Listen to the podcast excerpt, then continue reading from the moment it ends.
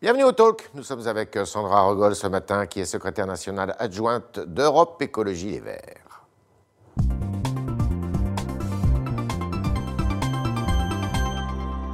Sandra Regol, bonjour. Bonjour.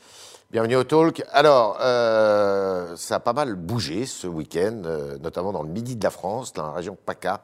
Un accord a été signé et trouvé entre euh, le président sortant, qui s'appelle Renaud Muselier, LR, et euh, La République En Marche, la majorité présidentielle. Donc ils vont faire cause commune, ce qui a semé euh, le désordre dans, la- dans les rangs de la droite. Comment vous regardez, vous, cet accord? C'était un petit peu couru. Ça fait des semaines qu'il y a une bataille euh, visible sur les réseaux sociaux euh, Ouais. qui parcourt toute la presse entre M. Muselier et euh, M. Estrosi, pour ne citer que ces deux-là, et une droite Qui est le maire se- de Nice. hein. Oui, et, qui, et une droite qui se fracture en Mhm. région PACA de tous les côtés. Alors j'ai envie de vous dire que malheureusement, en PACA, euh, comme dans toutes ces régions euh, où euh, des politiques ont un peu désavoué les valeurs de la politique, eh bien tous les partis, tous les milieux politiques sont très fracturés et il n'y a qu'un seul gagnant à ça, c'est d'abord l'abstention. Ensuite, le Rassemblement national. Donc vous désapprouvez cet accord. Je ne sais pas si je l'approuve ou je le désapprouve. C'est une famille politique, donc de toute façon, je ne partage pas euh, le projet pour la société. Donc ils font bien ce qu'ils veulent. Ils ont fait beaucoup d'accords de ce type-là face aux écologistes lors des dernières municipales. On ne peut pas dire que c'est vraiment réussi partout. On verra ce que ça donne en PACA. Moi, je pense qu'il y a un projet euh, qui vaut la peine, qui rassemble euh, la gauche, derrière les écologistes, en Provence-Alpes-Côte d'Azur, derrière Jean-Laurent Félidia, qui est tête de liste de cette très très belle liste, qui veut offrir aux habitantes et aux habitants de que- la région un avenir un peu meilleur que celui qu'ils ont eu jusqu'à présent. Est-ce que ça veut dire que Emmanuel Macron, donc, qui est euh, évidemment euh, un des artisans de cet accord, euh, sinon le principal, euh, ça y est, il est pour vous définitivement à vos yeux de droite? Euh, ça veut surtout dire que la grande opération d'Emmanuel Macron, celle de fracturer la gauche, puis Mhm. fracturer la droite, est toujours à l'ordre du jour. Et ça me pose un problème parce que la politique de la destruction, Ouais. ce n'est pas une politique qui convient à cette période de crise Ouais. euh, sanitaire et économique que l'on aborde, et que peut-être qu'Emmanuel Macron, au lieu de s'occuper de fracturer, de diviser, de casser toute la politique française, ferait bien de s'occuper de l'avenir des Françaises et des Français. Vous lui reprochez, Loi ça climat, Ah, oui. On dit qu'il y a des briseurs de grève, lui c'est un briseur de parti Bah, il est un briseur d'un peu tout. En fait, la politique qu'il développe tente à briser toutes les promesses données. Peut-être qu'on en parlera tout à l'heure, mais la Ouais. loi climat et la promesse qui a parler. été faite aux citoyens, aux citoyennes de la Convention d'appliquer sans filtre, c'est une promesse présidentielle, c'est une promesse publique, Alors. et ça fait partie des promesses brisées. Restons sur les régionales. Euh, ce qu'il a fait, là, euh, le président de la République avec la droite, est-ce qu'il ne peut pas le faire bah, ici ou là avec la gauche On pense notamment à la région Bourgogne-Franche-Comté avec euh, euh, Marie-Guide Dufay, euh, qui est la présidente sortante et qui pourrait très bien être Macron-compatible. hein. Quand on a un projet politique qui repose sur euh, la désagrégation du fait politique, c'est-à-dire ce que fait Emmanuel Macron, dire la droite et la gauche n'existent pas, comme si les valeurs qui étaient derrière, les valeurs qui meuvent aussi bien euh, les militantes, militantes de droite que les militantes, militantes de gauche, que ces Ouais. valeurs n'existaient pas. Donc oui, ce projet politique va continuer. Mais encore une fois, je pose la question, qu'est-ce que ça apporte au pays de détruire tout ce qui fait que des gens se réunissent ensemble pour se battre pour un avenir meilleur. Vous voyez, je ne partage pas le projet politique de la droite. Ouais. Pour autant, je sais que les gens qui adhèrent, qui se lèvent tous les matins pour aller tracter, le font parce qu'ils croient à un avenir meilleur pour eux, pour leurs enfants. Eh bien, cette façon de nier à chaque fois le fait qu'il y ait des différences politiques, c'est aussi nier tous les espoirs qu'il y a derrière ces peuples de droite et de gauche. Et après, je suis un peu tranquille, les écologistes étant une famille politique à part, bien qu'ayant des valeurs très claires, eh bien, euh, nous ne sommes pas jusqu'ici concernés par cette fracturation, bien que nous soyons particulièrement concernés par la haine et l'instrumentalisation des petites polémiques par ce gouvernement d'Emmanuel Macron. Vous estimez que vous êtes la cible de- d'attaques haineuses? Ça fait un petit moment quand même que c'est le cas et que Vous vous, le constatez tous les jours. vous, vous faites référence à quoi, par exemple? Alors, je fais référence à à peu près toutes les polémiques qui ont agité euh, la presse depuis, depuis juste avant le premier tour des élections municipales, avec des mots très très peu amènes de la part de la majorité euh, présidentielle associée à la droite des républicains, enfin aux Mais républicains. vous y pardon. avez prêté le flanc quand même aux- chez les écologistes quand on voit euh, des maires, euh, l'un qui ne veut plus de sapin de Noël, l'autre qui ne veut pas le vous passage avez du déjà Tour de France. écouté, Vous avez déjà écouté le conseil municipal d'Hénin-Beaumont avec Monsieur Steve Briois? Si vous voulez avoir des perles de ce Ouais. qui se fait de pire en dénonciation, en tentative de division de la société, en stéréotypisation des gens, eh bien je vous en prie, allez écouter ça, faites des brèves dessus, faites des brèves sur ces gens qui euh, crachent à la figure des écologistes, mais aussi de la moitié de la société à longueur de temps. Ça, ce sont des polémiques dont on devrait s'occuper. Les gens qui fracturent la République. Les écologistes ne fracturent pas la République. Ils ont une position qui est iconoclaste dans le champ politique actuel, certes, mais Oui, ça mais fait peut-être France, du ça bien. fait partie du patrimoine, par exemple. Alors, je, je vous invite à relire cette interview du Progrès où l'on dit, où l'on dit que Grégory Doucet aurait dit que le Tour de France est machiste et je ne sais plus Ouais. quoi, et polluant. Mhm. Eh bien, je vous invite à essayer de trouver cette citation dans cet article, parce que le seul endroit où c'est dit tel quel, c'est dans le titre, qui n'est pas donné par lui. Alors, si cette alliance a lieu dans le midi de la France, c'est euh, pour faire barrage, disent-ils, au Rassemblement national. Euh, vous, pareil, dans les Hauts-de-France, vous avez réussi à vous unir derrière Karima Deli, qui est d'ailleurs une écologiste. Euh, Est-ce que euh, cette union ne peut pas avoir lieu ailleurs, dans d'autres euh, régions de France? Alors, elle avance très bien en région Provence-Alpes-Côte d'Azur, Ouais. justement.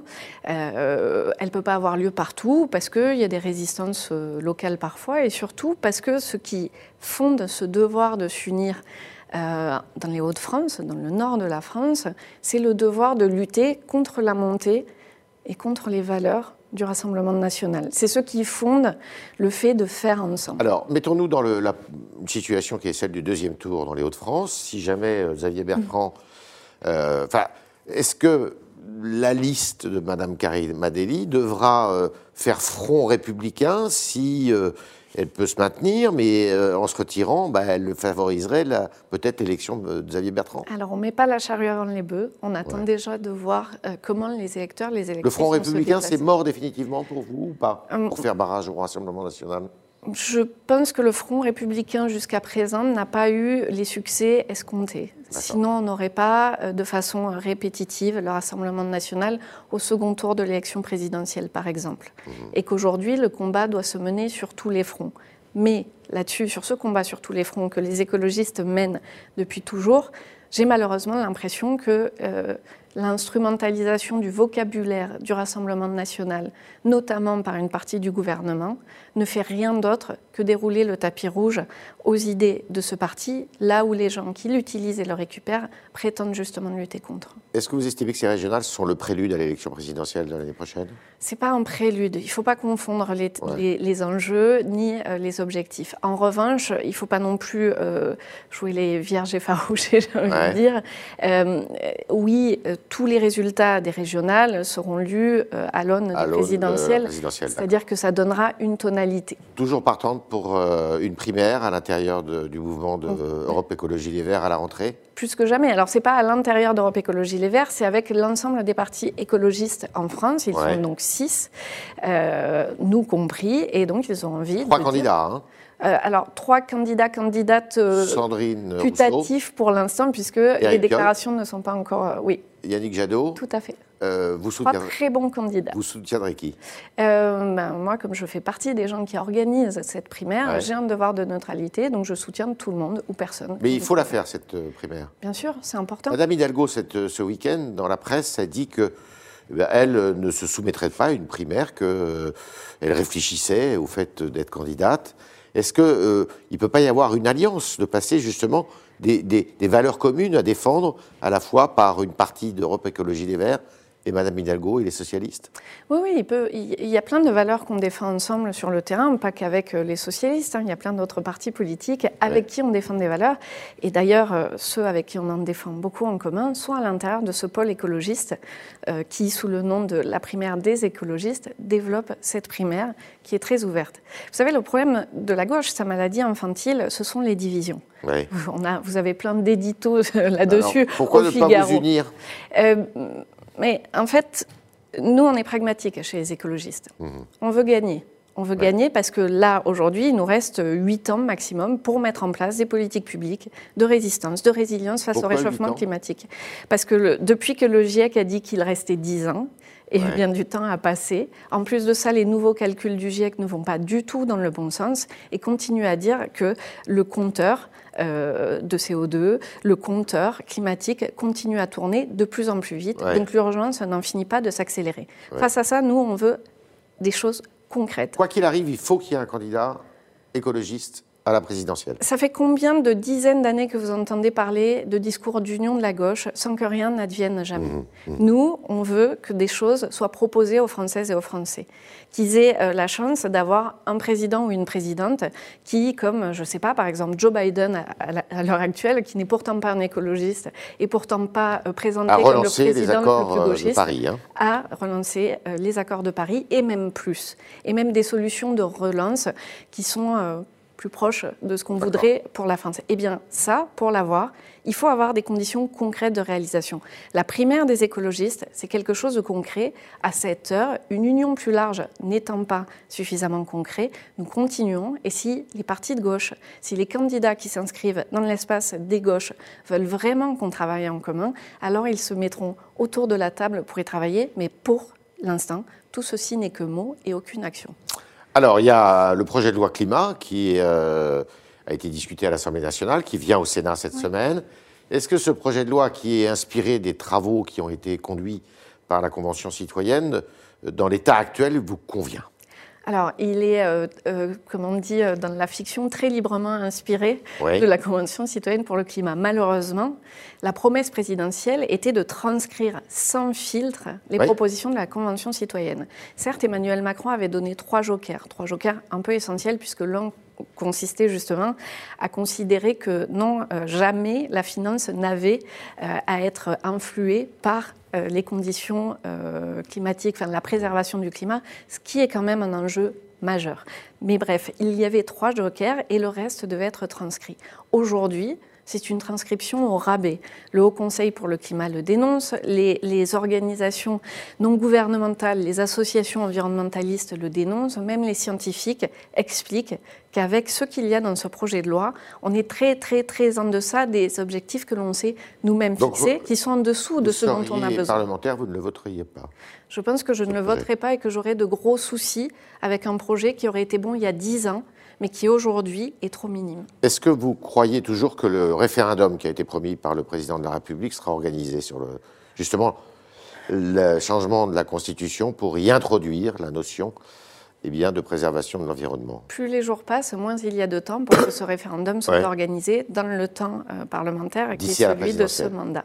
Et ça, c'est inquiétant parce que ça fait partie des promesses non tenues. En attendant, euh, les maladies, euh, enfin les enfants qui n'arrivent pas à respirer dans les cours d'école dès que les jours chauds arrivent continue à augmenter. Les gens qui souffrent dans les grandes villes, encore plus du Covid, parce que leurs poumons sont abîmés, irrités, n'arrêtent pas d'augmenter, et ainsi de suite. La réalité, c'est qu'aujourd'hui, on se bat déjà contre les causes du réchauffement climatique et que les politiques n'agissent pas. Et ça, ce n'est plus possible parce que ce qu'on vit, je, pourrais vous parler des difficultés d'accès à l'eau des mmh. paysans dans les trois quarts du territoire français chaque été.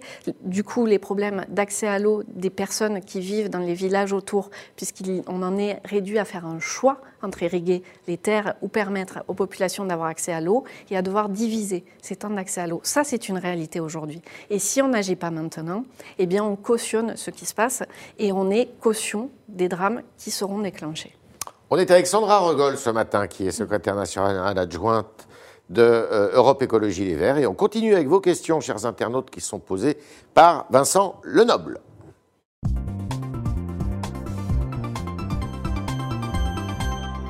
Bonjour Vincent. Bonjour Yves, bonjour Sandra Regol. Une première question, un internaute qui vous dit pas besoin d'adhérer à Europe Écologie Les Verts pour être écologiste, euh, il est sur Twitter.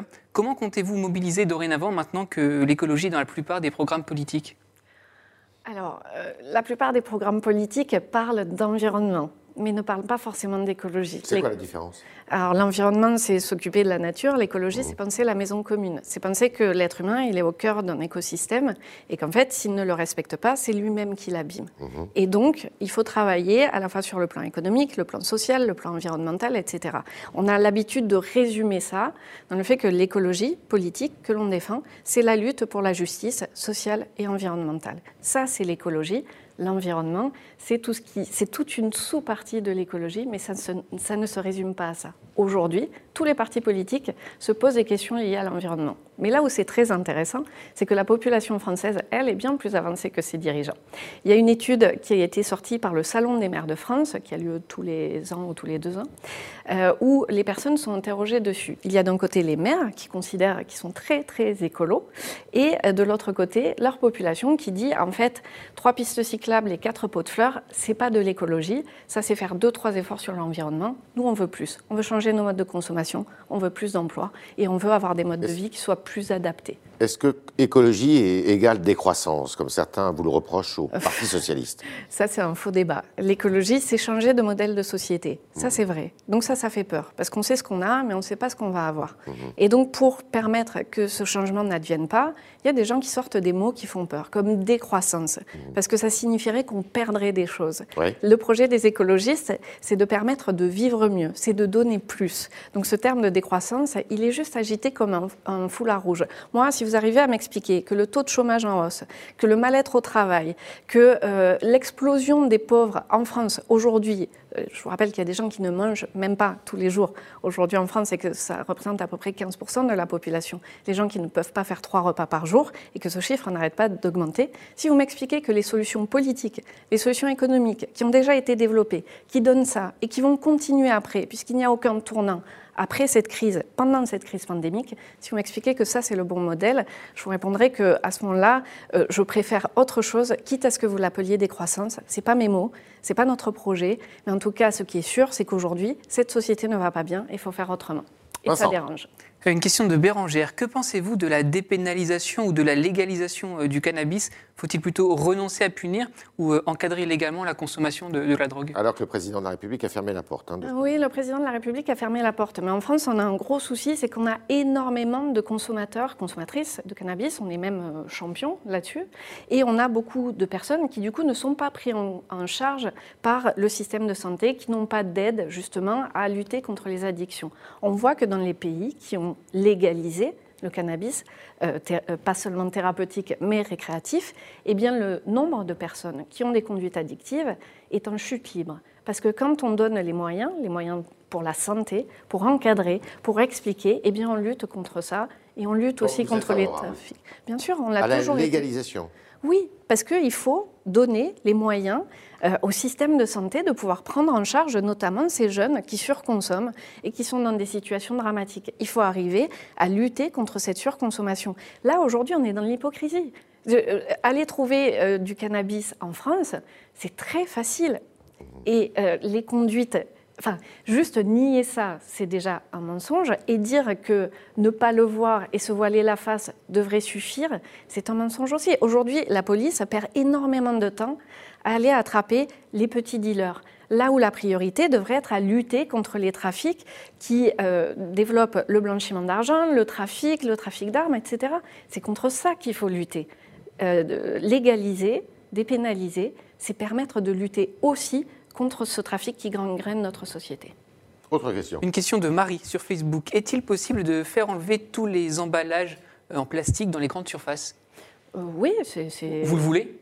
Alors il y a déjà des lois qui incitent à ça aujourd'hui et il faut aller plus loin. On n'a pas besoin du plastique, il y a plein d'autres façons euh, d'emballer les aliments. Il y a un succès grandissant pour le vrac qui vous permet d'acheter, au lieu d'avoir euh, ben, la quantité qu'ont décidé euh, les entreprises, parce qu'elles leur rapportent plus, exactement la quantité dont vous avez besoin. Si vous avez une famille nombreuse, vous pouvez acheter en grande quantité, payer moins cher. Si vous êtes tout seul, si vous êtes étudiant, vous pouvez acheter juste la toute petite quantité qui vous va sans avoir à jeter. C'est une économie, ça permet d'avancer. Je ne dis pas que tout doit être vendu en vrac, mais je dis juste qu'il existe d'autres façons de contenir les choses. Certes, on n'a pas l'habitude, mais pourtant ça progresse partout. Dernière question, Vincent. Une dernière question de Christian Léon sur le site du Figaro qui vous dit Nous avions l'un des meilleurs représentants du respect de la planète, Nicolas Hulot, au gouvernement. Il est parti. Est-ce que vous aussi, vous, vous regrettez qu'il soit parti du gouvernement? Je ne sais pas si je regrette ou pas, mais je sais que son départ a signifié quelque chose et a permis de faire prendre conscience à la population que même euh, Nicolas Hulot, qui est un peu euh, le, sursacralisé en France sur l'écologie. Sursacralisé Oui, oui, c'est la, c'est la personne, euh, voilà, un petit peu euh, idoine, que tout le monde connaît. En tout cas, c'est la plus connue. Et bien même lui, qui était le- la, la personne la plus euh, euh, iconique, on va dire, n'était pas en capacité, parce qu'on ne le, lui, lui laissait pas les moyens d'agir, de pouvoir faire avancer les dossiers, et qu'il l'a dénoncé un jour en direct sur une matinale. Merci Sandra Regol, merci beaucoup de vos réponses à nos questions. À maintenant, euh, eh bien, euh, un peu moins de deux mois des, des élections euh, régi- régionales pardon, et départementales qu'il ne faut pas oublier.